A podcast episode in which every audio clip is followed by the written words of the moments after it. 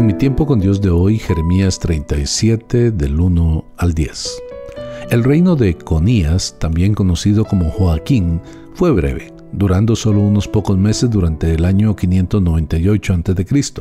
Su reinado terminó tan rápidamente debido a que Nabucodonosor vino por segunda ocasión para sujetar a Jerusalén bajo su control. Sedequías era un pequeño hombre en un gran escenario, un debilucho colocado para enfrentar circunstancias que hubieran acobiado a los más fuertes. Al tomar el trono, Sedequías fue e hizo un juramento para obedecer a Nabucodonosor. De cualquier manera, debido a la influencia egipcia en la corte, la cual él no podía resistir, Sedequías decidió romper su juramento. Esta fue la causa inmediata del asedio final de Jerusalén, cuando Nabucodonosor depuso a Conías y colocó a su tío Sedequías en el poder. Con todo, Sedequías no usó su posición para escuchar a Dios o a su profeta Jeremías. Específicamente, Jeremías le dijo que los babilonios conquistarían completamente Judá y Jerusalén y que intentar rendirse era inútil. Lo mejor para ellos era rendirse a los babilonios y rendirse a la corrección de Dios. Cuando Sedequías pidió esto, el ejército babilonio amenazaba a Jerusalén. Las cosas estaban tan mal que incluso el mismo rey, que no escuchaba a Dios, pidió oración y se refirió al Señor como nuestro Dios. La desesperación lo llevó a solicitar esta oración. Este rey parece tener más bondad en él que su hermano y predecesor Joacín, pero él actuó hipócritamente en una forma excelente al rogar al profeta por su oración, pero no querer obedecer su predicación.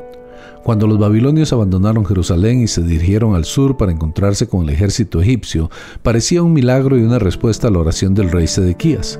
El asedio babilonio fue roto y Jerusalén parecía haber sido rescatado por los egipcios. El faraón mencionado en el versículo 5 fue Opra, según Jeremías 44:30. Este reinó del 589 al 570 a.C.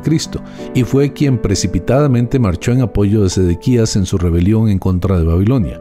De cualquier forma, él se retiró antes de siquiera iniciar la batalla, dejando que Jerusalén cayera ante los babilonios en el 587 a.C. A través del profeta Jeremías, Dios le dijo a Sedequías que los egipcios no presentarían batalla ante los babilonios. El ejército del faraón volvería a Egipto antes de enfrentarse a ellos. La esperanza de ayuda de los egipcios era una esperanza vacía. Los egipcios regresaron a Egipto y los babilonios regresaron a Jerusalén. Ellos la conquistarían y la pondrían por fuego. Dios enfatiza que no hay ninguna manera de que los babilonios fracasen en su misión de conquistar Jerusalén. Incluso si su ejército fuera reducido solamente a hombres heridos, ellos conquistarían la ciudad y la pondrían por fuego.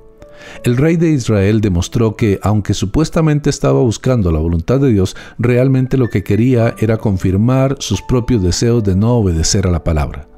La oración nos lleva a la obediencia. Lo cierto es que siempre se cumple la voluntad de Dios. Dejemos de creer en falsas expectativas y sometamos nuestra voluntad al Dios verdadero.